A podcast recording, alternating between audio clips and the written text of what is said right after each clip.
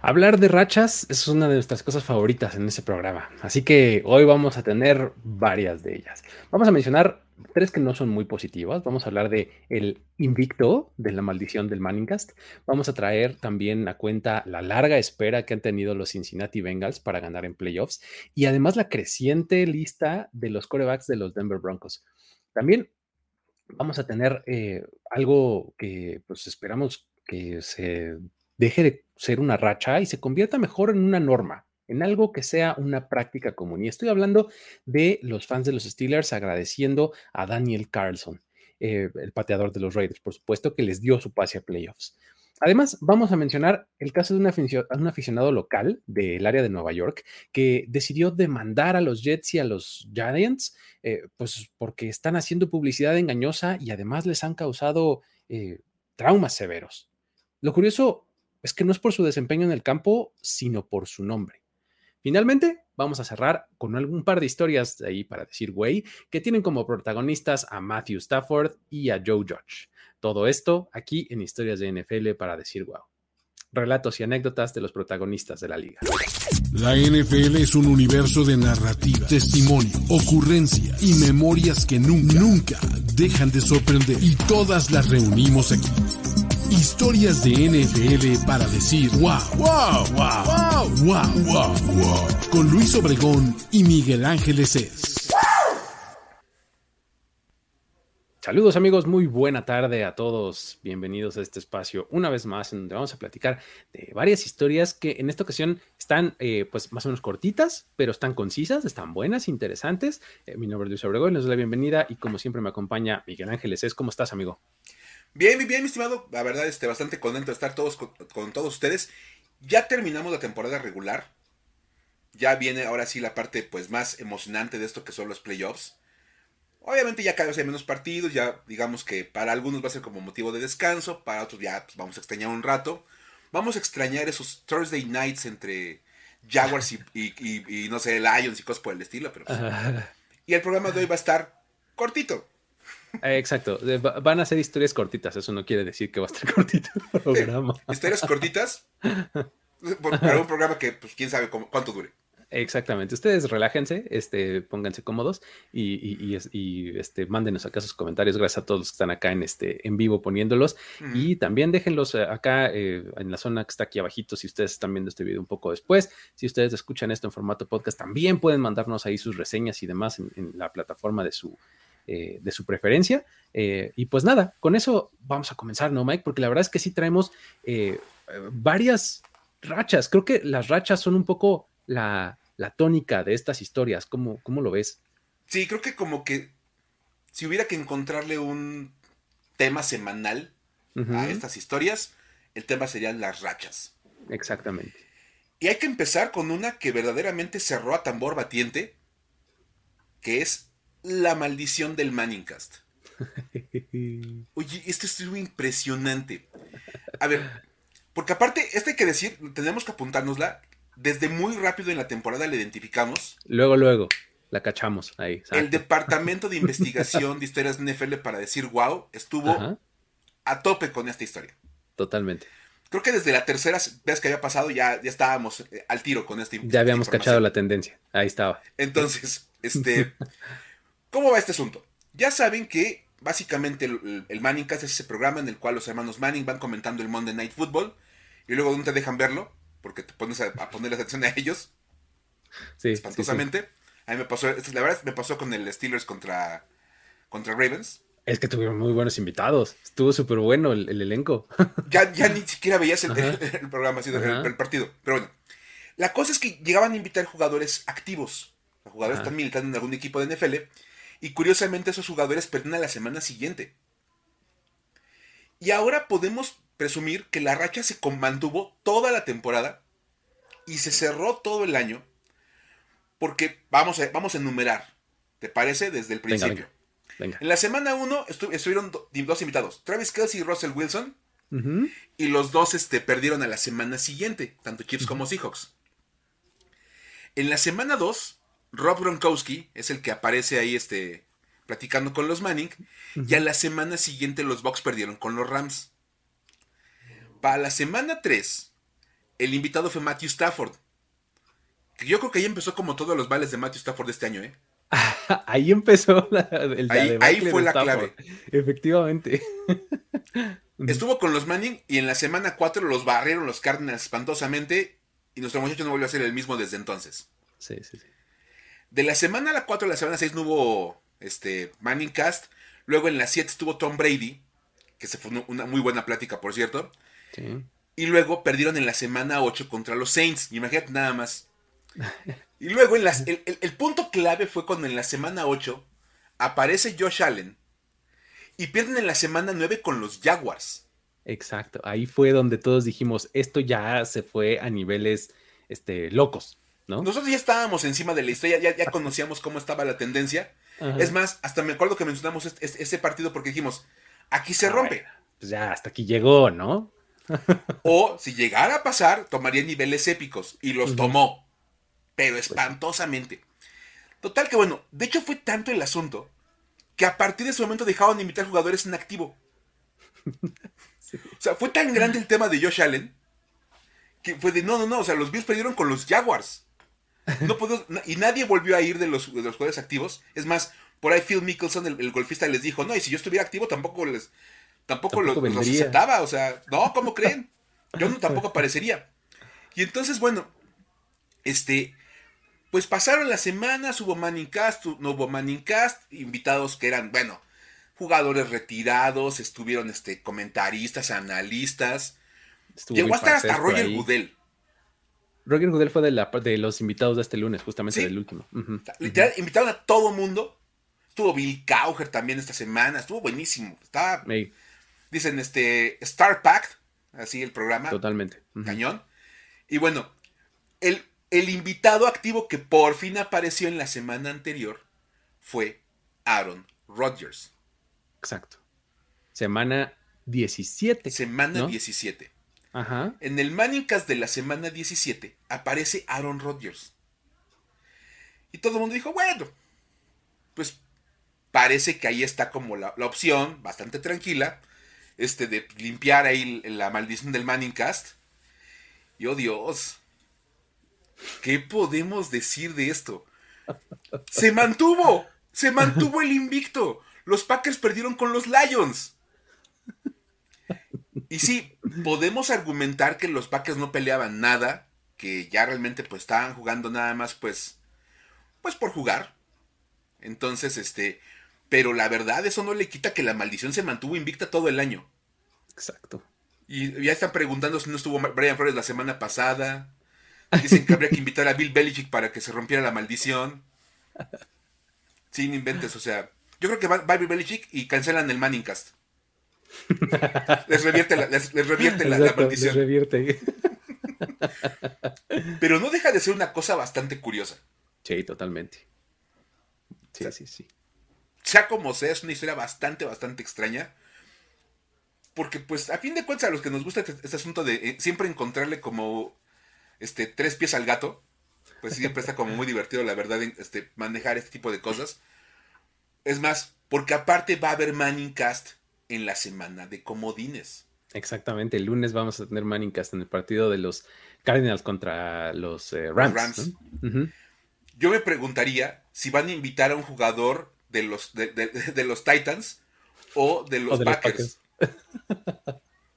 Exacto. O a uno de los que clasifique ese fin de semana. Exactamente, de los que jugaron el sábado. Sí, por supuesto. Este, Mira, dicen que están esperando que despidan a Gudel. sí, ¿no? algo así, pero bueno, la verdad es que estuvo, está, interesante la historia. Y ya hay cada quien mande su carteta de qué jugador quieren que inviten ahí al, al Manningcast. Porque a la semana siguiente se, asegura eh, que el rival, ese equipo pierde. Entonces, Exactamente. O sea, hasta que se compruebe lo contrario, vamos a poder afirmar que esto no es cierto. Por supuesto. O sea, porque ahorita va al 100%, ¿no? Entonces, pues no hay evidencia científica, pero hasta ahora no ha fallado. Tal cual, ¿no? Entonces, ahí está. Así lo podemos decir. ¿no? Tal cual. Oye, y si Peyton le dijo a, Roger Goodell coach como dos ah, se lo pasó diciendo el coach, totalmente, porque venía Bill Cowher, antes de él estuvo Bill Cowher, entonces le decían coach, coach. Y entonces de repente como que se le quedó decirle coach al invitado y le dijo como tres veces coach. ¿Es el equivalente a cuando en la escuela le dices mamá a la maestra? Sí, sí, le dices mamá, sí, tal cual. Tal cual. Pero, ahí está. Y bueno, otra racha, no sé, Luis, que te, quieras aventar ahorita. Sí, hay otra que también está este, eh, tristona, pero a la vez curiosa, ¿no? O sea, porque pues no solamente vamos a poner el dedo en la llaga, sino que le vamos a encontrar, pues, eh, un ángulo entretenido, ¿no? Y estoy hablando de la sequía de los Bengals en playoffs, ¿no? Eh, digo, este equipo no sorprende que este... que lo tengamos con una asociado a una racha negativa, ¿no? Porque pues la verdad es que pues en los últimos 20 años, más o menos 30, pues es un equipo que pues, le ha costado mucho trabajo encontrar éxito en el campo, ¿no? Entonces, lo, el asunto es que esta temporada, pues sí podemos decir que es una de las sorpresas, ¿no? Eh, porque pues no muchos este, predecían que, que, ellos fueran a ser los que se llevaran el título de la conferencia, este, de la división norte, perdón, de la conferencia americana, ¿no?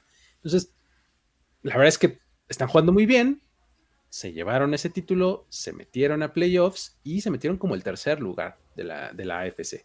Entonces, esto hace que este sábado justamente los vayamos a ver eh, en casa jugando contra los Raiders. Un partido que además, aquí es donde viene lo bonito, se celebra 31 años después del juego que inició su racha de derrotas consecutivas en playoffs. 31 años. Esta racha no ha parado hasta hoy, ¿no? O sea, cada que llegan, pierden desde entonces. Luego fue justamente el 13 de enero de 1991. O sea, prácticamente son 31 años a la fecha. O sea, el, de este sábado no es el, no es el 13, pero pues va a estar muy cerquita, ¿no? Es, el 15 de, enero. Te van a pasar por dos días los 31, no inventes. Exactamente, 31 años y dos días. Está bien interesante porque además, para agregarle un poquito más de sabor a este asunto, eh, en aquel entonces, en 1991, eh, en este partido del 13 de enero, fue en la ronda divisional. Era cuando a mediados de enero ya estaba a punto de, terminarse eh, la temporada. Y este, el asunto es que el partido en donde pierden por primera vez y desde entonces no han vuelto a ganar en playoffs fue justamente contra los Raiders. en aquel entonces los Raiders eran de Los Ángeles, o sea, estaban jugando en, el, Coliseo, en, Los Ángeles, ¿no? Entonces, en aquel entonces, pues ese partido, los, los Bengals lo pierden 20-10, ¿no? Nota al pie de ese partido es muy recordado porque fue en el que salió lesionado Bo Jackson de la cadera. Claro. Y fue la, el, partido que pues, prácticamente acabó con su carrera del NFL. Después de eso ya fue cuando se fue al béisbol y demás, pero eh, la corta carrera de Bo Jackson fue ahí en este partido donde se terminó. claro. Entonces, básicamente como que los, los Raiders iniciaron la racha de derrotas de los Bengals, pero los Bengals les quitaron a Bo Jackson a los Raiders, ¿no? En, el mismo partido. Desde entonces, los Bengals han calificado siete veces a postemporada, incluyendo cinco calificaciones consecutivas que vinieron de 2011 a 2015. Te acordarás de aquellos años de Andy Dalton y AJ Green. Sí, la época de Marvin Lewis. Veíamos, ¿no? Todos los años llegaban a la, ronda de comodines y en todas eran one and done. Tal cual. Pero bueno. Eh, pues vamos a ver si este sábado eh, pues pueden eh, revertir esta tendencia, ¿no? Porque pues sería bastante poético que el equipo contra el que perdieron por primera vez hace 31 años y no han vuelto a ganar sería al que vencieran, ¿no? que cerraran el ciclo. Curiosamente, fíjate, ahorita me acabo de acordar de otro dato. No sé por qué se me vino a la mente. Pues que el rival es Derek Carr. Ajá. Y Derek Carr va a estar haciendo su primer juego como titular en playoffs. Mm, efectivamente, claro, cuando en 2016 eh, fue este McLovin, ¿no? Sí, porque ves, que, le rompieron el tobillo a Derek Carr. Efectivamente. Me acordé. Es que se acuerdo de datos de repente medio curiosos. Es cierto, es, una cosa que también es, importante. Es 31 años que no ganan los Bengals y es el primer partido como titular de Derek Carr.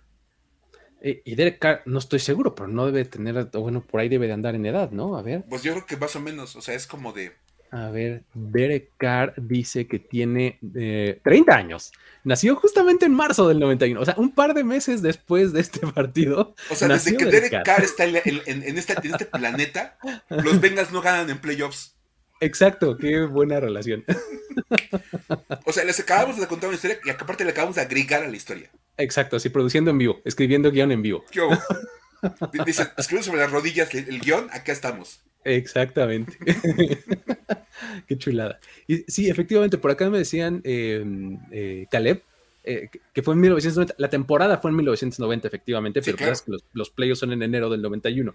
Este, efectivamente, por supuesto, Así es, ¿no? Qué bonito. Ahí está esta historia contada y aderezada, ¿no? Con un toque especial ahí para los fans de Derek Carr. Exacto. Muy bien.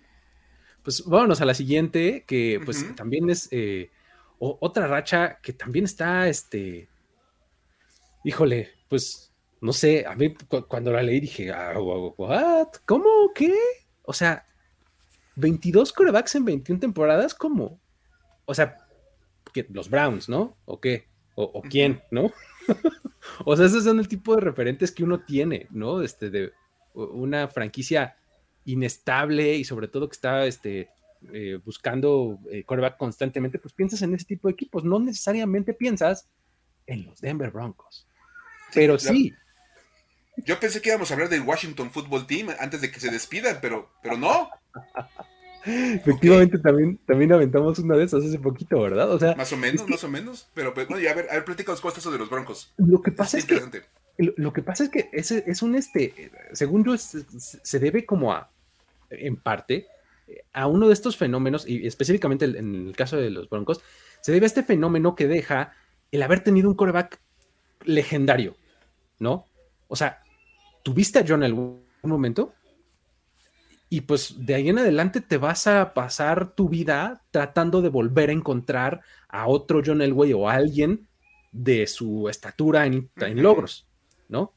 Eh, y creo que es un poco lo que les pasó específicamente, ¿no? a este equipo, porque este, pues, eh, básicamente en lo que va del, siglo, han tenido esa cantidad que ya mencioné, ¿no? Este, 22 corebacks. Eh, la última temporada de John Elway fue en el 98, ¿no? Recordaremos cuando ganó su segundo Super Bowl, ¿no? Este, al hilo, ahí, este, con este, después del This One's for John, y luego este, vuelve a ganar y se retira, en el 98, ¿no? De ahí, su reemplazo inmediato fue Brian Greasy. Y desde el año 2000, pues han acumulado 22 corebacks, o sea, 22 titulares, pues. 22 titulares en las 21 temporadas que hemos celebrado desde el año 2000. Ahí les van algunos nombres. Bueno, no sin algunos. Ahí les van los 22. ¿Por qué no decir los 22 nombres? 2000 y 2001 fueron Brian Greasy y Gus Ferrott. ¿Ah? Ahí vamos en dos. En 2002 se agrega Steve Berlane, porque también estuvo Brian Greasy un ratito, pero se agrega Steve Berlane. Ahí van tres, ¿no? Luego en 2003 fue un verdadero carrusel, porque estuvo Jake Plummer, Steve Berlane, Danny Canel y Jairus Jackson. ¿Ah? Ya cuando tiras nombres como Danny Canel, ya estás. ya dices, güey, ¿qué pasó aquí, cabrón? ¿No? ya estás muy abajo. Exacto, lleva seis ahí. Luego, 2004-2005 está Jake the Snake, Jake Plummer, ¿no? Ahí tienen un poquito de estabilidad. En 2006 vuelve a estar Jake Plummer, pero es cuando draftean a Jake Cutler. Entonces ahí está tu nombre número 7, Jake Cutler, que juega algunos partidos, ¿no? Luego 2008 tienes también un poquito de estabilidad con el mismo Jake Cutler, ¿no? Sigues en 7, ¿no?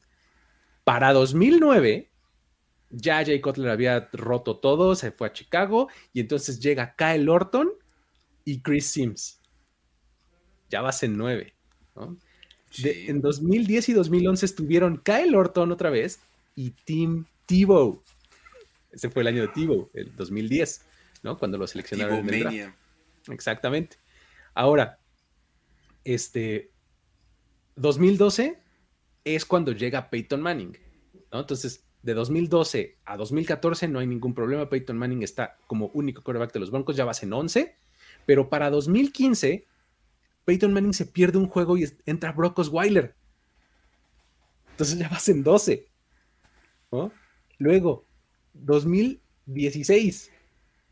Trevor Simian y Paxton Lynch, su novato de primera ronda. Paxton Lynch. Luego, 2017, otra vez Trevor Simian, otra vez Paxton Lynch y otra vez Brock Osweiler. Ahí no se agregó nadie a la lista. Llevamos 14 hasta el momento, ¿no? 2018, ¿qué estaba pasando? No lo sé, pero Case Keenum fue el titular toda la temporada de los Broncos, 2018. 2019, Joe Flaco, Drew Locke y Brandon Allen. ya llevas 18. 2020, otra vez Drew Locke, se agrega Jeff Driscoll, Brett Ripien y ahí te va este nombre. Philip Lindsay. Luis, te equivocaste. Eres corredor. Exacto. Estamos los dos en lo correcto. Él es corredor, Luis. Exactamente. ¿Cómo va a ser el coreback titular de, de los Broncos? si ustedes se acuerdan, aquí les contamos la historia de, de Kendall Hinton, que fue el coreback de emergencia en ese partido en donde los Broncos no tenían coreback. Literalmente todos sus corebacks se fueron a la lista de COVID cuando la lista de COVID era 2020 de una forma diferente. Y, este Kendall, Kendall Hinton fue un receptor que, bueno, esta temporada jugó mucho como receptor, pero en ese momento lo tuvieron que hacer coreback titular, pero pues titular entre comillas, porque el que tomó el primer snap fue Philip Lindsay en una jugada de Wildcat. O sea que administrativamente el titular, el titular es Philip Lindsay. Exactamente. Philip Lindsay, ahí llevas 21. Y pues esta temporada agrégale a Teddy Bridgewater. Llegaste a 22 corebacks. No inventes. Y por acá preguntan si pregunta Rubén si mencionamos a Tim Tebow. Claro que mencionamos a Tim Tebow en esta larguísima lista. Sí, Tim Tebow estuvo por ahí en 2010, 2011. no inventes. O sea, es que hay nombres que de verdad son. Eh, de verdad, insisto, desde Danny Canel hasta Paxton Lynch. Sí. Y Trevor Simian y Brock Osweiler. Jeff Driscoll y. Sí, Híjole, sí está. O sea, no es mala onda con Jorge, nada, nada en contra de él y de los amigos del Broncas, pero esta lista parece los corebacks de los Browns. Es que justamente cuando uno menciona ese tipo de listas, siempre me viene a la mente, por lo menos a mí, ese famoso jersey que tenía su, su lista así de nombres pegada acá atrás en el, dorso, ¿a poco no? Por supuesto, no, claro, claro. Y de repente no es como exclusivo de los Browns, nada más a ellos les pasa y, y así de, solamente los corebacks, los Browns tienen problemas de coreback, ¿no? O sea, esto es muy normal. Esto es, más, es, más, es más normal de lo que ustedes creen. Sí, totalmente. Así es, así es. Pero bueno, así está la larga y creciente lista de los Broncos, porque probablemente el próximo año se agregue un número 23, ¿eh? O sea, no lo veo muy difícil. ¿Estás de acuerdo? Sí, digo, yo, yo, yo también, eh, hablando de los amigos de Broncas, entiendo al buen Fer Pacheco que se quiere seguir clavando con, con Drew Locke, como de él puede todavía hacerla, pero no se le ve como al buen Drew Locke, la verdad, este... Es más, yo creo que si acaba jugando este año con los Broncos, que viene, va a ser algunos partidos y alguien más va a estar tomando snaps. Exactamente. Por eso te digo que la próxima temporada estoy casi seguro que se va a agregar un número 23. Sí, o sea, en algún punto de la temporada, no sé si en la semana 1, pero seguramente lo estaremos viendo a otro jugador de bajo centro, ¿no? Pero bueno, pues sí, así está este asunto con eh, los Broncos, ¿no? Ahora, hay, otra, hay otra, estas fueron como las, las rachas como más, este, directas, ¿no? Pero pues también tenemos esto, este asunto que siempre nos ha gustado eh, mencionar aquí de las buenas causas, las obras y demás, ¿no? ¿Por qué no nos ayudas con esa, Mike? Venga. Claro, obviamente, este, ya, ya les hemos contado aquí de la Bills Mafia y de cómo se dedican a donar dinero cada que pasa algo medio, medio particular en los partidos. Y la verdad es que esta semana se generó una situación bastante, bastante extraña. Es más, cuando decíamos, es el último partido de la temporada regular, no sabíamos que iba a ser básicamente como una telenovela de 400 capítulos puesta en 3 horas y media. Sí, sí, sí. Porque aparte, se acordarán, para los que no estuvieron como muy atentos ese día, no sé por qué, pero ganan los Steelers, este, ganan los Jaguars, lo cual puso a la liga de cabeza. La FC se volvió loca cuando ganaron los Jaguars, porque todo cambió, se vinieron abajo todos los escenarios. Y de repente se abrió un punto en el cual Pittsburgh nada más necesitaba, para clasificar a playoffs, que hubiera ganador. Ya, o sea, algo, que parece una obviedad, ¿no? Así, sí. Que, que alguien gane en la noche. Eso era lo que necesitaba. Con que uno de los dos gane, Pasan los Steelers, ¿tú qué? Así como que. Pues, ni modo que no, ¿no? O sea, es que ve qué hermosura. Pues ni modo que no gane uno, ¿no? ¿Cómo no va a ganar uno de los dos? Y decían, no, lo que pasa es que si los Chargers y los Raiders empatan, quedan fuera los Steelers.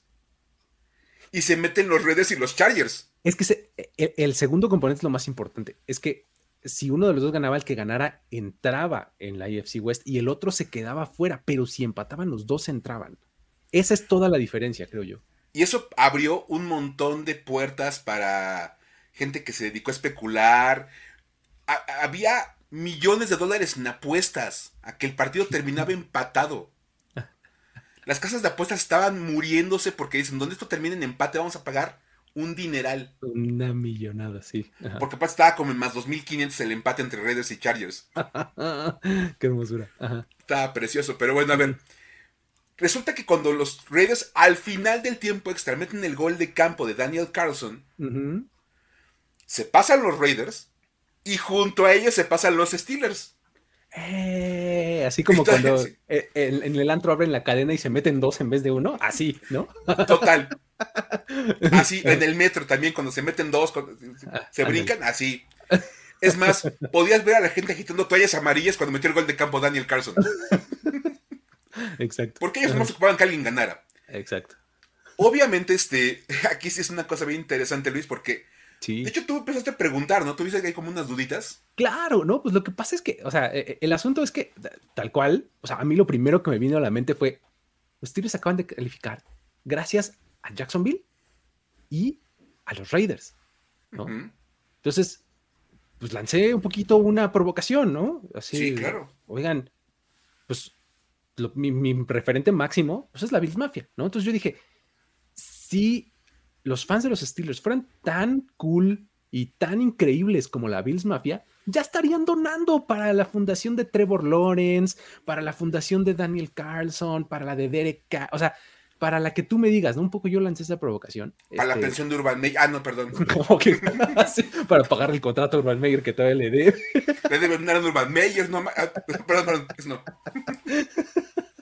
Para John Gruden. Oh, que la. ¿no? Para los gastos de la, demanda con de John no, no, de la abogada.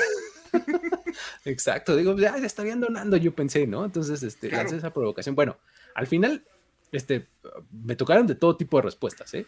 O sea, desde, ah, claro, qué buena idea, deberían, hasta, eh, eres un hater, no sé qué, ¿por qué le estás tirando?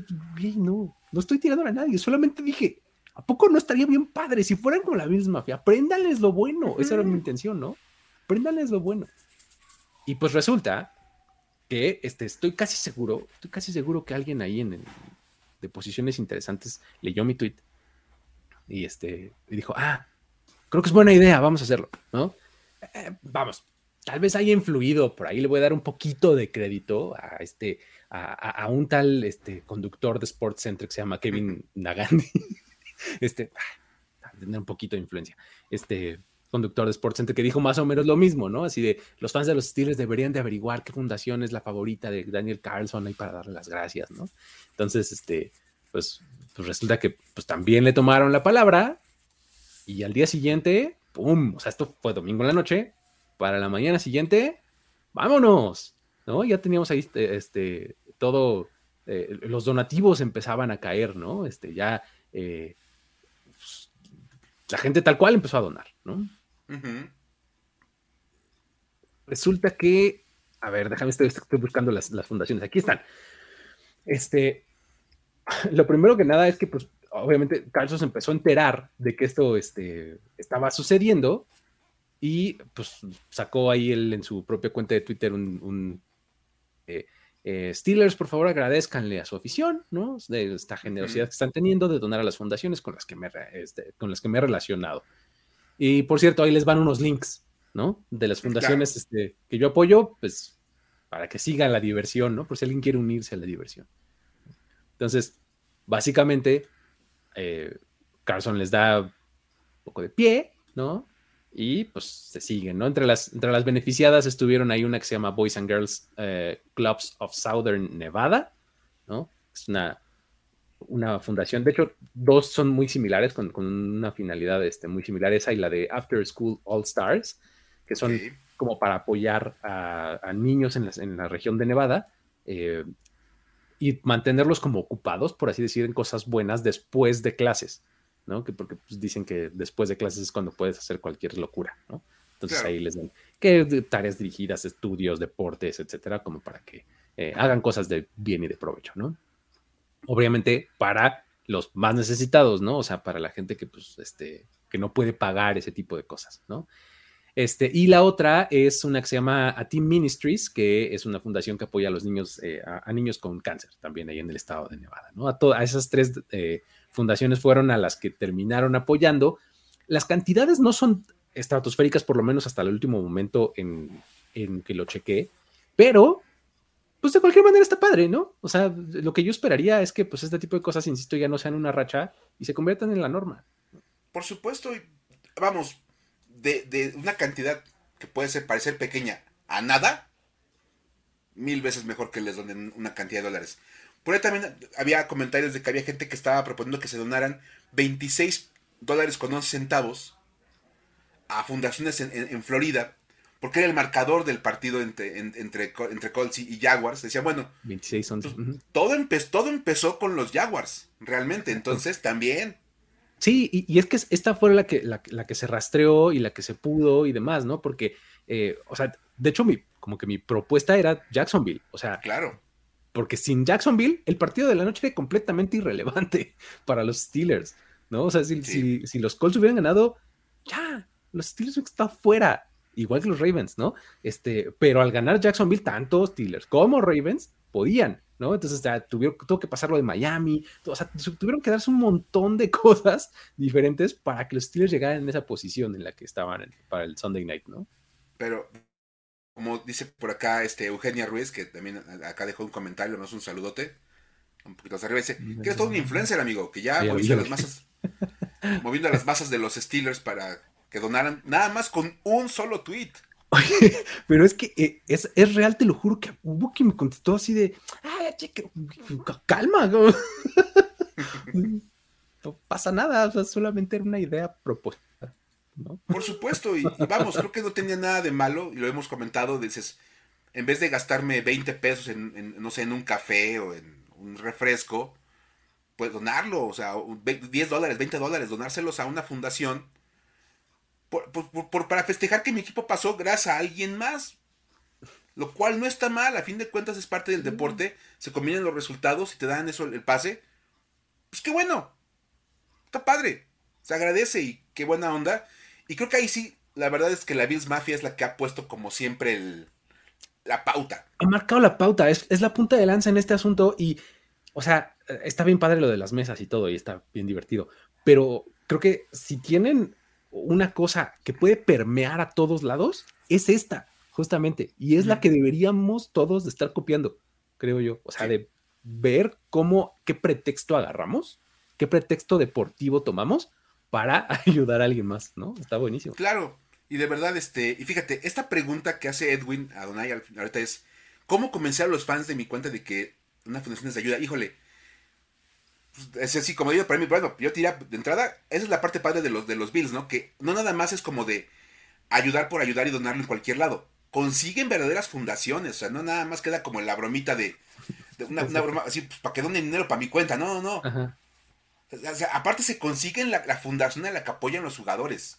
Eso está bien padre, porque aparte al jugador le viene como un reconocimiento extra por, por una buena jugada. Sí, sí. Y de repente aparte, me encanta que sea Daniel Carlson el, beneficiado porque si hay una posición poco agradecida en la NFL es la de pateador. Totalmente, absolutamente cierto, sí, sí, sí. Entonces, la verdad, ojalá que, ojalá que se mantengan, ojalá que se, se, pueda ir, permeando, pero pues, ahí está este el, el comentario, Está muy buena esa historia de los Steelers, ojalá se mantengan. Sí, así es, así es. Y, luego, pues tenemos que irnos a asuntos que ya no tienen tanto que ver con Racha ni demás, pero este, pero que no podemos dejar de, mencionar, ¿no? De hecho, esta historia eh, creo que nos llegó porque alguien nos la mandó, ¿no? Este, eh, soy un frito, como ustedes sabrán, y no anoté el nombre de la persona que, que me acercó esta historia, pero si alguien de los que está ahorita viéndola fue el que me la mandó, por favor manifiéstese y eh, créanme que les voy a dar el, crédito. Porque, pues, resulta que un neoyorquino demandó a Jets y a Jaguars. ¿Por qué no nos cuentas, Mike? Sí, y yo estoy, cuando yo vi ese, ese, titular, dije, estoy de acuerdo, o sea, jugar tan mal ya debería ser motivo de demanda. Ya, paren, por favor. Por favor. O sea, ya hemos platicado que la peor marca en la NFL del 2017 para acá es un empate entre Giants y Jets. Exacto. Échenle. Pero bueno, vamos a platicar un poco acerca de cómo sale esta demanda, porque aparte es rarísima. Todo empieza, todo empieza este... Mira, por acá pone Víctor Cruz que él, me la mandó a mí, ¿cierto? Alguien se la debe mandar a Luis, pero... Mil gracias, Víctor, de verdad. Súper buena, súper buena esta historia. Los New York Football Giants, que es el nombre oficial del equipo, fueron fundados el 1 de agosto de 1925. Ya tienen su ratito, van para los 100 años. Y obviamente son un ícono de la ciudad de Nueva York. Tú hablas de Nueva York, hablas de los New York Giants. Claro. Entonces, bueno, por algo. Incluso me acordé, ahorita referencias este, de, películas. O sea, si ustedes recuerdan Madagascar, la película está animada, ¡que vivan los gigantes de Nueva York! ¿No? que le pregunta el rey, este, Damien, ¿cómo se llama? Este, este oigan, ¿quiénes son ustedes? ¿De dónde vienen ustedes? Gigantes, porque son animales mucho más grandes. Y vienen de Nueva York. Entonces, Nueva York los gigantes de Nueva York, ¿no? Es el mejor chiste de fútbol americano que hay en cualquier película. Sí, claro. Totalmente de acuerdo. Me uno totalmente a ese, comentario. Ajá. Pero bueno. Y obviamente, este. Hay una persona en Nueva York que tiene un problema con que los New York Giants y los New York Jets estén relacionados con la ciudad. Porque en el mundo siempre hay alguien que está en contra de algo. Exactamente. y nada más que allá tienen los recursos legales para, demandar, ¿no? Pero bueno, ahí les va el nombre. Abdiel Suero. Ajá. Decidió demandar a los Jets y a los Giants por utilizar el nombre New York cuando ellos juegan en New Jersey. Oye, ¿qué les pasa? Son dos estados diferentes. Y tienes que venir a usar el nombre del mío para quedar así en ridículo no. Yo creo que por ahí va como la demanda, ¿eh? Porque no inventen. Qué mal hacen quedar a Nueva York. Imagínate nada más. Pero bueno, según este tipo, según Suero, los Giants y los Jets están incurriendo en publicidad engañosa, prácticas de engaño e incluso fraude interestatal. Claro, interestatal tiene todo el sentido. ok. Ok. Ajá. Ahora, Suero está demandando por 6 mil millones de dólares. Ante usted. Los 6 billones de dólares americanos. Este, por daños. Además de que solicita que ambos equipos se regresen a jugar a la ciudad de Nueva York para la temporada 2026. Espérate, ahí ya, ya no me lateo. O sea, ¿cómo? Lo que quieres es hacerte de ellos. Yo diría, ¿No? al, revés, que se vayan y que no regresen y que dejen el nombre. Este... Exacto. Pero bueno, Lo interesante es que, bueno, dice, la otra opción, obviamente, es que se cambie el nombre. Eso sí, ¿no? Si no se quieren regresar a jugar para el 26, que se cambie el nombre a los New Jersey Giants y los New Jersey Jets. Exacto. Bueno. Suero dice que los, los fans de ambos equipos han sufrido daños mentales y emocionales, incluyendo depresión, tristeza y ansiedad como el estado de la conducta de los dos equipos. Wow. Ok, pues es que sí está cañón, ¿no? Sí, por supuesto, está. Bueno, yo entiendo. Ok. Lo más divertido de todo esto, es donde la historia se podría volver una historia para decir, güey. Se, da un pequeño como que da un giro. Ajá. Es que al parecer Suero no se ha enterado que esto no es nuevo. Sí, sí. O sea, esto de que los Giants y los Jets, este, se, jueguen en Nueva Jersey y se llamen los New York tal, esto no pasó hace dos años, ni hace diez. Esto viene desde el siglo pasado. y bueno, como pone Julio González, y los de New Jersey, ¿y yo por qué? Sí, yo, cabrón, échame la bronca a mí, ¿no? Ay, si yo tengo que verme bien mal en los titulares, pues no, no, pero bueno, a ver. Nada más una cosa bien interesante. La última vez que los New York Giants jugaron como locales en Nueva York fue en 1975. Eso, bueno, cuando usaron el Shea Stadium como su casa durante una temporada, y ese estadio, el Shea Stadium, está en Queens, en Nueva York, literalmente en mero Nueva York. Y ahí está, estuvieron. En el 76 se mudaron para el Giants Stadium, que muchos recordarán, pero un estadio clásico, ubicado en East Rutherford, New Jersey. Es el mismo lugar en donde está el MetLife, ¿no? Sí, básicamente. Luego, en el caso de los Jets, ellos se mantuvieron más o menos en la misma línea. Jugaron en Nueva York, en el Shea Stadium, que era su casa de ellos y más, más tiempo, hasta el 83. Y esa fue la última vez que los Giants o los Jets jugaron como locales en Nueva York. Desde entonces. 1983. Hace 40 años. Exacto. Y este cuate quiere venir a demandarlos ahorita. Por amor de Dios. Al final, bueno, en el 84 los, Jets se, mudaron a, Nueva York, a New Jersey con los Giants en Giants Stadium. Ambos equipos se quedaron en ese estadio hasta el 2010 cuando abrieron el, el, MetLife.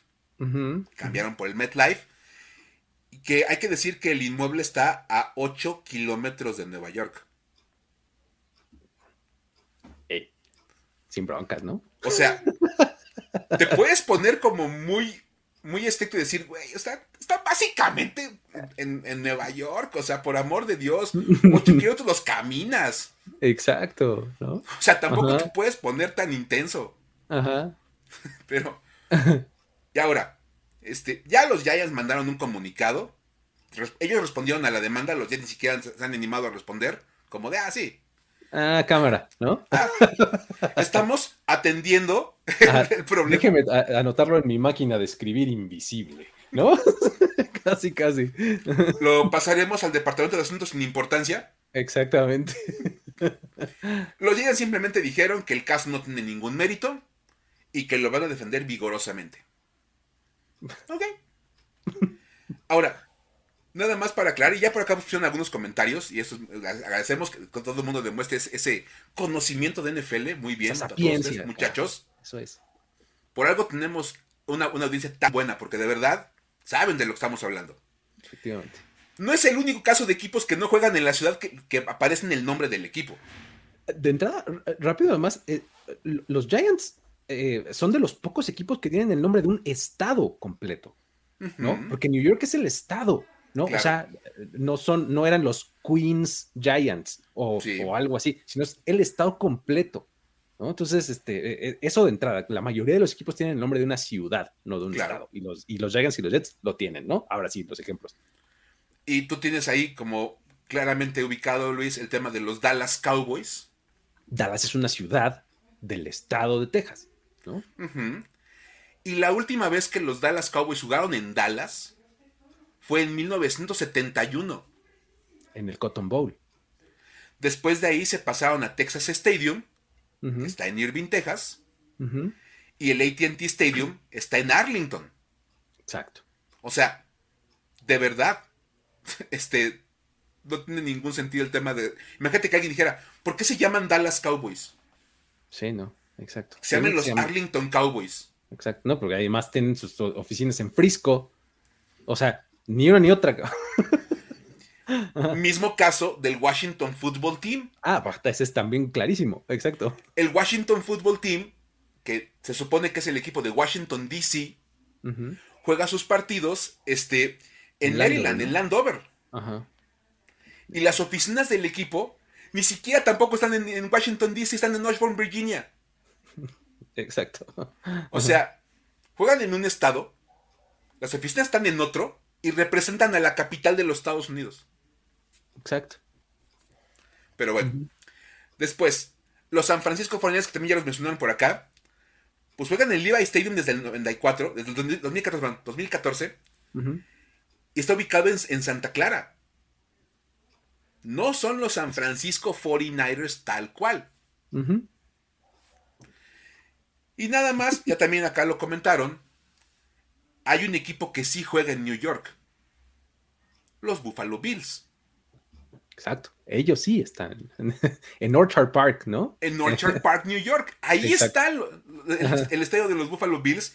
Ellos teóricamente, o sea, técnicamente sí son el equipo de Nueva York, por ponerlo así. Acá ponen, por ejemplo, el comentario de los Patriots, los Patriots no son de Boston. Ellos, es, más, ahí les va un tip. Hay gente que piensa que New England es una ciudad. Ni siquiera eso. New England es una regioncilla por ahí, ¿no? Sí, es como, es como decir acá en México hablar de la laguna. Ah, dale, exacto. Ajá. O sea, el, Santos, Santos de la Torreón, que son el equipo de la laguna. Porque es como una zonita ahí en el norte del país que abarca algunas ciudades. Exactamente igual es New England. Sí, es como si dijeras, son los del Bajío. Pues el Bajío es una zona Por supuesto. ¿no? De varios lugares, eh, ¿no? Porque realmente los Patriots juegan en Foxborough, ¿no? Entonces, vamos, a fin de cuentas es, es, de verdad. Pero, este, ahí están. Entonces, es una historia medio rara la del cuate este que demandó a los Giants y a los Jets, y, pero hay que dar, y se agradece que nos hayan mandado, porque la verdad estuvo súper buena la historia. Sí, y luego todavía se aventó eh, este señor en, sus descripciones y demás, eh, el hecho de que dice, no, pues sí está a 8 kilómetros y lo que quieras, pero has intentado ir a un partido en ese estadio, es un infierno. Es un infierno. Y bueno, ahí, ahí se lo concedo, ¿no? O sea, ir al MetLife Stadium es súper difícil porque ya sea en carro o en transporte público, el trayecto es casi tan largo como el partido mismo, y es algo que él dice en su demanda, ¿no? Entonces, eso nos afecta a nosotros como, como neoyorquinos, tener que hacer esos desplazamientos y esos viajes y demás, este, nos va haciendo, este, nos va causando daños emocionales y no sé, o sea, te tira el drama, pero tremendo, ¿no? Cuando...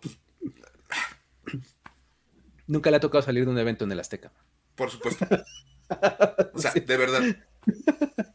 De verdad, o sea, creo que no, creo que no ha tocado cosas por el estilo, pero vamos. Y bueno, por acá hace harto preguntaron, este, preguntó Edgar Adolfo Santos, que cómo cooperan para las historias. Bien fácil. A nuestras cuentas de Twitter. Ahí. Así. De verdad. Si alguien se, topa algo, ahí arroba el buen Luigi, arroba F-escopeta, cualquiera de los dos. O los dos. Nos mencionan. Oigan, ¿ya vieron esto? Ahí les dejo esta para decir wow, para decir güey. Y de verdad, hemos, hemos, hemos ocupado muchísimas de esas recomendaciones. De verdad, mil gracias a todos los que andan este, comentando. Otra buenísima, dice Víctor Cruz. Cuando sales de la Arena Ciudad de México, por amor de Dios, salir de un concierto ahí es espantoso. Pero está en una calle además súper angostia. Sí sí, sí, no, no, no. Yo he estado un par de veces en esa arena para conciertos. y es horrible salir de ahí, de verdad. Es espantoso. Pero, ah, ok, ya. Luego, luego, hablamos de traumas, porque ya, todos estamos hablando de traumas y que aquí vamos a demandar. Vamos a demandar a la Ciudad de México. Ya, el Estadio Azteca. Todos los estadios y todos los equipos. El buen Jesús, imagínense demandando. Por ahí también puso Eugenia que ella iba a demandar también a los Giants por el 2008. por el Super Bowl, ¿no? Una gran referencia, por cierto. Sí, sí, sí. Por pues supuesto. Pero bueno, este, vamos a, vamos a, este, a, pasar, curiosamente ahora sí, a las teras para decir, güey, que tenemos de todo, ¿eh? Tenemos, tenemos variadito. Sí, sí, sí, tenemos algunas. Algunas. ¿Te parece que empecemos con Matthew Stafford, mi estimado Luis? Por favor, Porque venga. No tiene pierde. Hablando de declaraciones para decir güey, de verdad. Ahí te va este la de Matthew Stafford y el ambiente hostil de Los Ángeles. Que por alguna razón Matthew Stafford se queja del ambiente hostil en Los Ángeles. Exacto. O sea, cabe aclarar que viene de Detroit.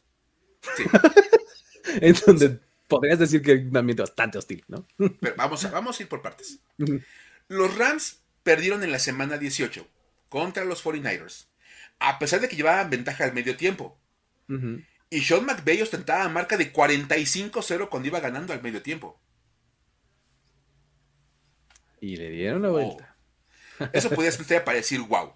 Exacto. Matt Stafford se encargó de volver a historia para decir güey. Y es que uno de los problemas que enfrentaron los, los Rams, dice, este, dicen ellos, es que se puso muy intenso el público durante la segunda mitad. Y que la, gente realmente les, les, hizo muy complicado jugar en, la segunda mitad del partido.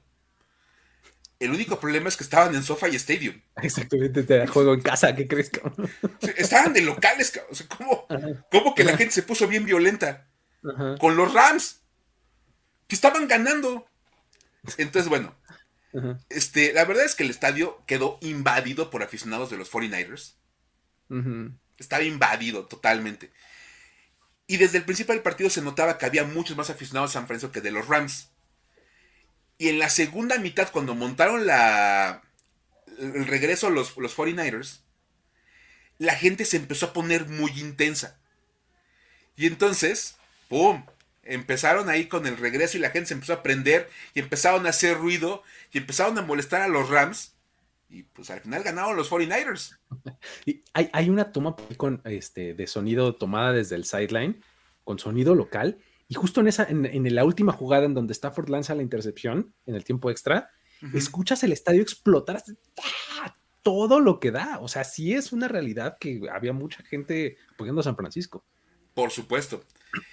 Y lo mejor la declaración de Matthew Stafford, porque es la que detona la historia para decir, güey, dice, Tomamos una ventaja sobre el final. Teníamos oportunidad.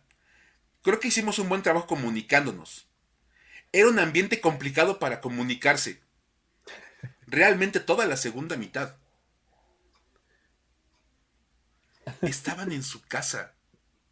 Imagínate qué bueno que ganaron la división, porque si no van a otro lado y bueno, quién sabe qué hubiera Se vuelve loco. es que obviamente, como dice por acá esto, esto Kreiner, Matt Stafford estaba acostumbrado a jugar en Detroit donde no iba nadie ya, para, ya para diciembre la gente dejaba de ir al estadio y decían, bueno, pues ya y muere, jugaba tranquilito. Pues Pero, a ver, este, le dicen después, oye, y, oye, ¿y cómo viste la cantidad de aficionados de los Niners, todo el asunto? Y dijo, no, pues la verdad es que sí hicieron un, un gran trabajo presentándose.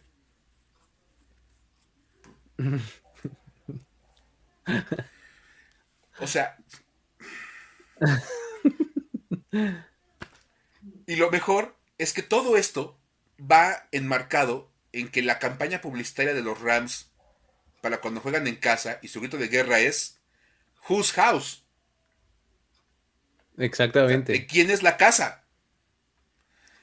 Pues, pues este, la respuesta el domingo fue, pues de los 49ers.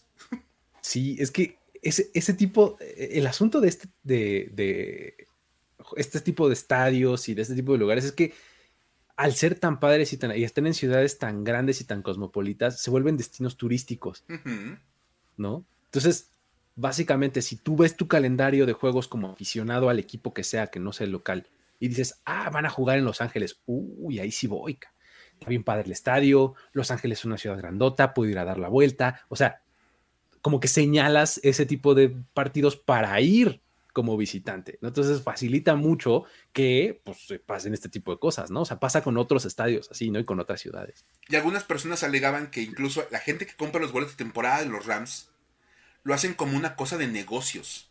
Sí, por supuesto, claro. O sea, compro los ocho boletos de temporada regular o los nueve ahora que van a tener nueve partidos y se los vendo a los aficionados de los equipos rivales. Del equipo rival, en el mercado secundario que es totalmente legal y regulado y demás. Por supuesto. Y entonces le saco un poquito más de ganancia y es un negocito en el cual invierto una lana al principio de la temporada, al final recupero una cantidad que aparte me deja volver a mantener el negocio. Porque renuevo mi... Sí, tu annual fit option se llaman. Ajá, y ahí está.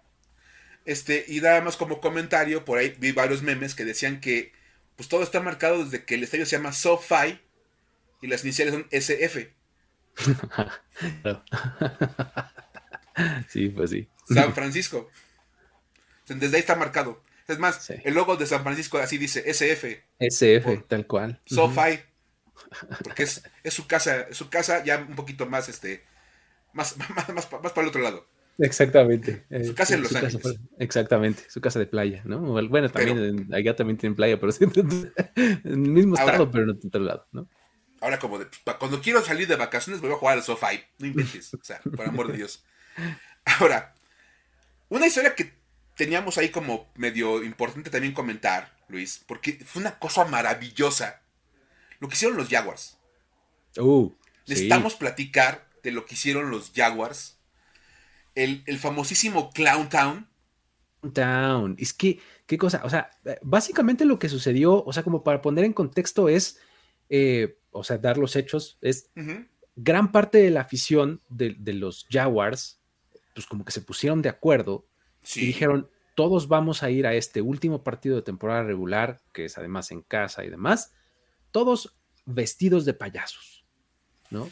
Y la razón era muy sencilla, digo, no nada más por el tema de Urban Meyer, que ya está más que narrado y comentado. Despiden a Urban Meyer y los Jaguars empiezan a buscar el tema del nuevo gerente general, teniendo un gerente general interino, que es Trent Balky. Los fans de los finales lo ubican perfectamente bien porque era el gerente general de la época de Jim Harbaugh.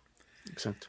Y que, bueno, fue el responsable de contratar a Chip Kelly y a Jim Tom Sula y de despedir a Jim Harbaugh de San Francisco.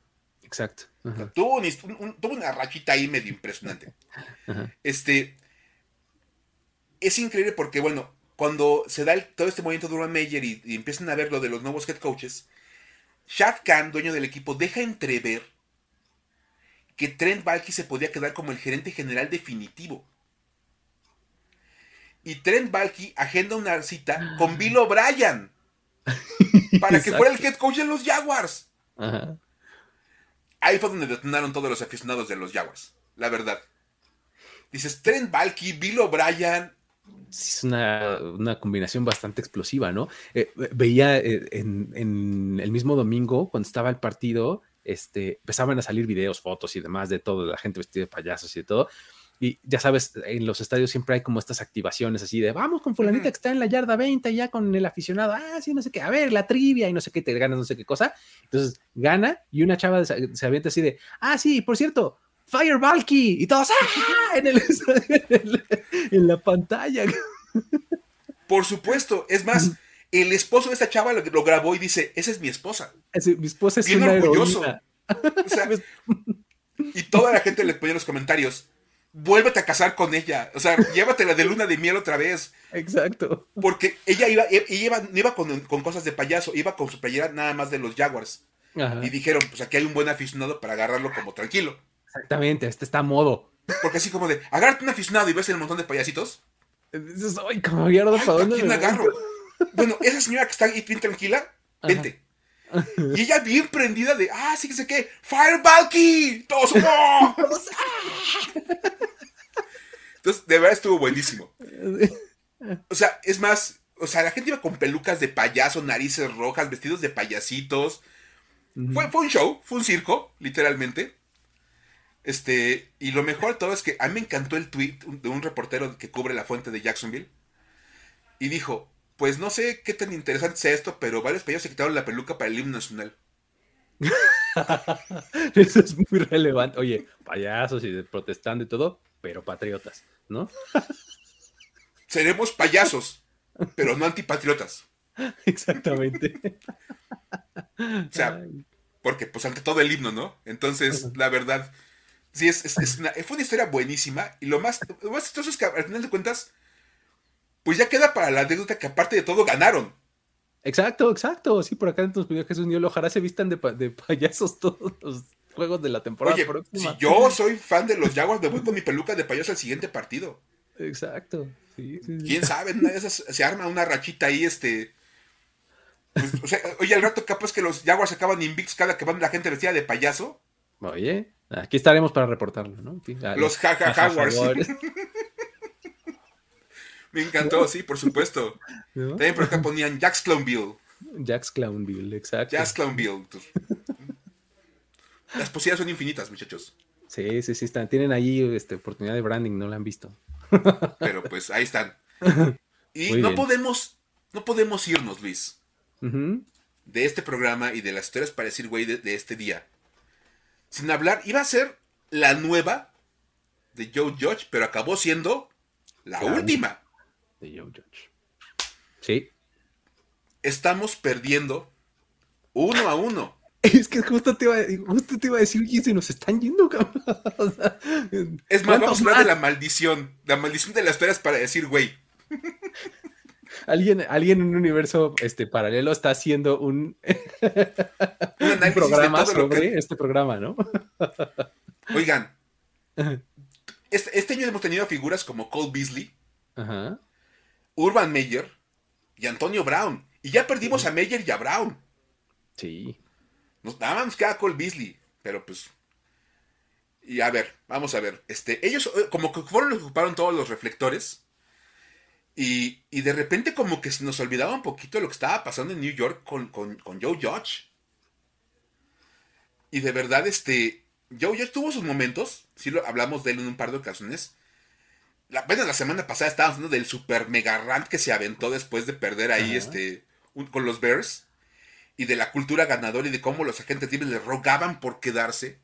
Le hablaban dos veces a la semana para decirle quiero regresar a tu equipo. Acá estoy ganando más, pero quisiera jugar para ti. ¿no? no importa que no ganemos partidos y que perdamos por más de 20 puntos con los Bears de Andy Dalton en casa. Pero yo quiero jugar ahí. No sé por qué, o sea, pero bueno.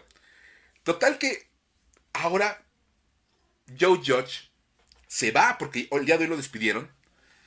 Aparte, imagínate nada más qué suerte debes tener para que pase el Black Monday, cuando corren a todos los coaches, no te digan nada y al día siguiente te corren. Estás empezando a relajarte y dices, ay, creo que la libré. ¡Fum! Guadaña. la verdad es que. Va. Sí. Los Giants terminaron la temporada 4-13 después de perder 22-10 con Washington y cerrando así lo que fue otro año, pero de muy malos resultados para este equipo. Ya hablábamos de la mala racha que han enfrentado los Giants, que hasta demanda les están provocando. Y es que, oye, tienen récord de 22-59 desde 2017. Y leyendo datos acerca de esto, dicen, en ningún momento de esos cinco años estuvieron por arriba del 500. Oh. O sea... Nunca, nunca tuvieron más victorias que derrotas en ningún momento de toda esa racha. Ninguna. Hijo. O sea, no hubo ni un 1-0. Ándale, exacto, ya con eso hubiera sido suficiente. No, no, no. todos los días empezaron perdiendo el primer partido. Ajá. Imagínate nada más cómo tienes que estar. Pero bueno, obviamente, este, dentro de esos 22-59, de esas 59 derrotas de, esos, de, los Giants, 23 son responsabilidad de Joe Judge. O sea, puso casi la mitad. Sí, sí, sí. Andaba metidito en el asunto. Y terminó su estancia con los, con los Giants de la manera más memorable. Porque pocas veces en la vida hemos visto una cosa como la que pasó en aquella serie ofensiva del segundo cuarto. Y es que además lo logró de una manera súper memorable porque fue en un partido que a nadie le importaba. O sea, era entre dos equipos eliminados eh, cuando estaba la locura del que les acabamos de platicar hace rato de la semana 18, en donde los resultados y las combinaciones y demás, y había un, partido por allá entre los Giants y el Washington Football Team que decías, híjole, si no soy fan, no lo estoy viendo, y aún si soy fan pues, de, de reojo, ¿no? Yo tenía dos, yo tenía dos partidos, estaba viendo el, Steelers contra Ravens y estaba en, una segunda pantalla viendo el de Washington contra los Giants. Básicamente, y, eh, o sea, porque eres fan y nada más. O sea, esa era la única razón por la que estabas viendo ese juego. Y aún así, logró que un momento de juego de fútbol se hiciera viral, ¿no? El partido menos relevante de la semana se volvió viral en ese momento. Ahí te va. En el segundo cuarto, Washington despeja. Tres Way, que es un excelente pateador de despeje, se encajonó a los Giants. Pero bien adentro de su, de su, zona, en su cinco. Tres, una cosa así. Y bueno, la serie ofensiva les las voy a escribir jugada a jugada. Porque merece ser recordada como una de las grandes series ofensivas de la historia del NFL. Primer down, pase incompleto de Jake Fromm. En segunda y 10, mandó un coreback sneak. Avanzó una yarda, ¿no? Y avanzó una yardita. Ajá. Y en tercera y nueve, volvió a mandar un coreback sneak. Para avanzar una yarda. Una yarda más. Lo mejor es que, de verdad, o sea, puedes ver la jugada, se, se puso por todos lados en redes sociales. Se ponían todos los dineros defensivos de Washington, los linebackers todos pegados a la, línea. Ya había un corner, Kyle Filler, que nomás se quedó viendo como de neta estamos jugando un coreback sneak en tercera y nueve. Así no, esto tiene que ser un engaño. O sea, o sea ni siquiera se clavó. Algo van a hacer aquí, no puede estar jugando a esto. Se quedó parado como de, por si deciden hacer algo, se quedó parado atrás. Y cuando vio que corrieron fue de, ok, ya se, se, regresa. Gracias, supongo. ¿O qué se dice? O sea, pues sí, como dice Víctor, dijo, si hago 100 de estas, igual le anoto. Exactamente, no me va a tomar 100 jugadas a anotar, ¿no? Pues total. Este. Total que, bueno, después de eso, pues despejaron. Porque, pues, en tercera y nueve mandas un coreback sneak que te da una yarda, pues tienes que despejar. Ese segundo coreback sneak fue la jugada viral, todo el mundo habló de eso. Dijeron, ¿por qué estás haciendo un coreback sneak en tercera y, nueve? O sea, nadie, entendió. Nadie lo había visto jamás en su vida. Y luego, este, después del encuentro, obviamente le tenían que preguntar a Joe Judge acerca de eso, porque aparte, pues no pasó nada más en el partido. Fue el evento, el highlight más grande del partido. Yo imagino todos como de, híjole, pues me tocó cubrir este partido, pues ah, estuvo re feo, pues, ganó Washington bien fácil y jugando mal. Pero, pues, o sea, obviamente tengo que preguntar por el coreback sneak. Así, e, el, reportero que mandaron de la redacción, me están pidiendo que haga una nota sobre esto. ¿De qué escribo? Sí, o sea, de verdad, o sea, y dijeron, gracias, ya tenemos la jugada de la cual vamos a poder hablar. Ajá. Y la pregunta para la, para, la, conferencia de prensa. Y decidió explicar Joe Judge por qué decidió mandar dos corebacks sneak metido en su yarda 5. Y la lógica es aplastante. Voy a citar textual a Joe Judge. Dice, mira, estamos encerrados. Quería conseguir espacio. vamos a empujar. Y porque no iba a vivir lo que pasamos en Chicago cuando les, les bloqueaban un despeje. Nos vamos a dar espacio para despejar. Lo hicimos, lo protegimos y cubrimos bien. Jugamos la posición de terreno que quería jugar. Dos yardas, ¿no? ¿Mm? Ok, dos yardas dentro de tu yarda cinco. ¿Hacen diferencia? Pues sí, porque pudo despejar bien. ah, fue eso. Ah, vaya. porque obviamente cuando te dan el balón en tu yarda, adentro de tu yarda 5, ya sabes que vas a despejar. Porque no hay manera de conseguir un primero y diez desde la yarda 5. Exacto, Es imposible. Nunca nadie lo ha hecho. Ciencia. O sea, matemáticas. Entonces, de verdad, este, imagínate nada más como, o sea, después en el partido de los Rams, cuando Jalen Rams intercepta variando la pelota, queda en la yarda 5. Ajá. Y los Rams avanzaron 95 yardas para un, para un touchdown. Touchdown, exactamente. Pero eso obviamente pues no pasó jamás por la mente de Joe Judge. Oye, también conoce sus limitantes. Dijo, entiendo quién soy y qué tengo por equipo. Entonces, nunca lo vamos a lograr y pues para qué me arriesgo. Ajá. La pregunta es, ¿no te daba lo mismo un acarreo? Hubieras quedado tantito menos mal nada más. Tienes tienes a Saquon Barkley en tu equipo. ¿No te puede dar dos yardas por acarreo? Como para que despejes en tercera y seis. En cuarta y seis, digo, no sé. Algo así. En una de esas rompe una tacleada y se escapa cinco yardas y te consigue un primero y diez. Primero y diez, listo.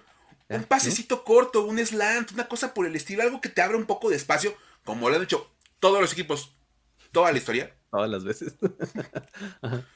Porque mandas jugadas cortitas, de verdad, o sea. Y ya nada más como un acarreo, le das el balón al fullback, un pase esto a la cerrada para que te den 3, 4 yardas y tengas espacio cuando no, para que no avanzas, pues despejes. ¿En qué momento se le ocurrió que la mejor jugada para abrir espacio era un coreback sneak? Ay, no, qué horror. Total, que bueno. Eh, ¿Sabes qué, ¿Sabes lo peor que?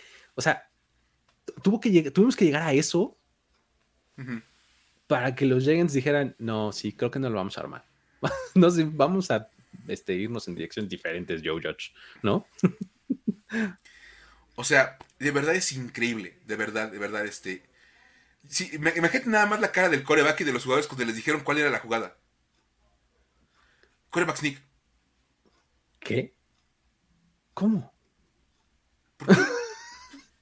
Oye, ¿no, viste, ¿no viste eh, ahora cuando Aaron Rodgers estuvo en Pat McAfee otra vez? Así que hablaron de eso justamente y Aaron Rodgers, este, eh, bueno, obviamente Pat McAfee le preguntó, oye, ¿cómo viste eso? Y, Aaron Rodgers dice, no tengo idea por qué mandarías algo así. Dice, ah, vamos, te reto, Matt, manda algo así a mi, a mi casco, that, that shit ain't flying. O sea, es, tontería no va a suceder, cabrón. Jamás. Sí, sí, le mandan a Aaron Rodgers la jugada de coreback sneak. se, equivocó este, se equivocó este güey, voy con otra jugada. No, te oigo, no, no te oí nada. Este, puede mandar que yo Por supuesto. El mismo Tom Brady también dijo, no tengo idea de por qué mandaron esa jugada, porque todo el mundo le ha preguntado a todos los quarterbacks así de, elite, oye, ¿por qué harías una cosa así? No tengo idea. Y Exacto, así de, es que este tipo es un genio incomprendido, tal vez alguien igual de genio nos puede explicar por qué lo está este, mandando, ¿no? Aquí se aplica el genio. Exacto. Entrecomillado. Pero es que de verdad, este. Sí, como dicen, como dicen así, parafraseando Ulises, ¿no? ¿Qué haría Belichick? Nadie esperaría un coreback sneak. When they sig, I sag, ¿no? o sea, de verdad, o sea. Es que como no estaban Chase Young y Montesuet, seguro no había tanta presión de la línea defensiva de Washington. Exacto. Por amor de Dios. Entonces, este, vamos, ha habido jugadas ridículas en la historia del NFL, jugadas absurdas. Este califica alto, ¿eh? Pero altísimo. O sea, de verdad, de verdad. Es más, es la definición de la era Joe Judge en los Giants. Sí, totalmente. Su mentalidad ganadora ahí está reflejada. La mentalidad ganadora. tercera y nueve y mandas un coreback sneak. Ay, no puede ser. Pero, pues ahí queda. Y ahí, con eso despedimos a, al buen Joe Judge, ¿eh? Exacto, con eso despedimos a Joe Judge de su, este, de su estancia en los Giants como head coach. Y también despedimos este programa con, con tantas historias que tuvimos, todas eh, cortitas, platicadas, eh, divertidas, ¿no? Todas por diferentes situaciones. Eh, muchísimas gracias, Mike, por haber contado buenas historias. Gracias a ustedes, amigos, estuvieron acá en el chat activo, bastante este, padre la plática. Gracias también a los que lo ven un poquito después en, este, en esta plataforma de video en la, o en la que ustedes usen. También a los que lo descargan en formato podcast, gracias a ustedes por hacerlo. Eh, ya saben que pueden suscribirse, darle like a este video, por favor háganlo, así llega esto a un poco más de gente de la que normalmente lo hace. Y eh, pues con eso nos despedimos. El día de mañana, miércoles, vamos a empezar con este eh, playbook fragmentado, vamos a hacer ahí un poquito un formato diferente, vamos a este, estar ahí hablando de eh, partidos este, de manera individual y también tenemos el último Power Ranking, ¿no, Mike? De la temporada. Así es. Llegamos al final de temporada del Power Ranking, porque obviamente pues ya dejaron de jugar varios equipos, entonces mañana tendremos, digamos, la primera parte de la lista final del 2021, porque pues tendremos, digamos, lugares definitivos, por decirlo así, para los equipos que están eliminados. Del 15 al 32 serán lugares ya fijos. Y marcaremos un punto de arranque para postemporada para los demás equipos, los 14 que sí clasificaron. Y hasta que termine el Super Bowl volveremos a dar lista. Entonces. Ya está. Entonces no se lo, pues, pierdan. No se lo pierdan mañana en este mismo espacio en el que ustedes están consumiendo este contenido. Gracias eh, por haber estado por acá. Eh, mi nombre es Luis Obregón y nos despedimos a nombre de Miguel Ángeles. Hasta la próxima. Bye bye. Esto fue Historias de NFL para decir wow, wow, wow, wow, wow, wow, Los relatos y anécdotas de los protagonistas de la liga directo a tus oídos. Con Luis Obregón y Miguel Ángeles C. Voz en off, Antonio Sempe. Una producción de primero y diez.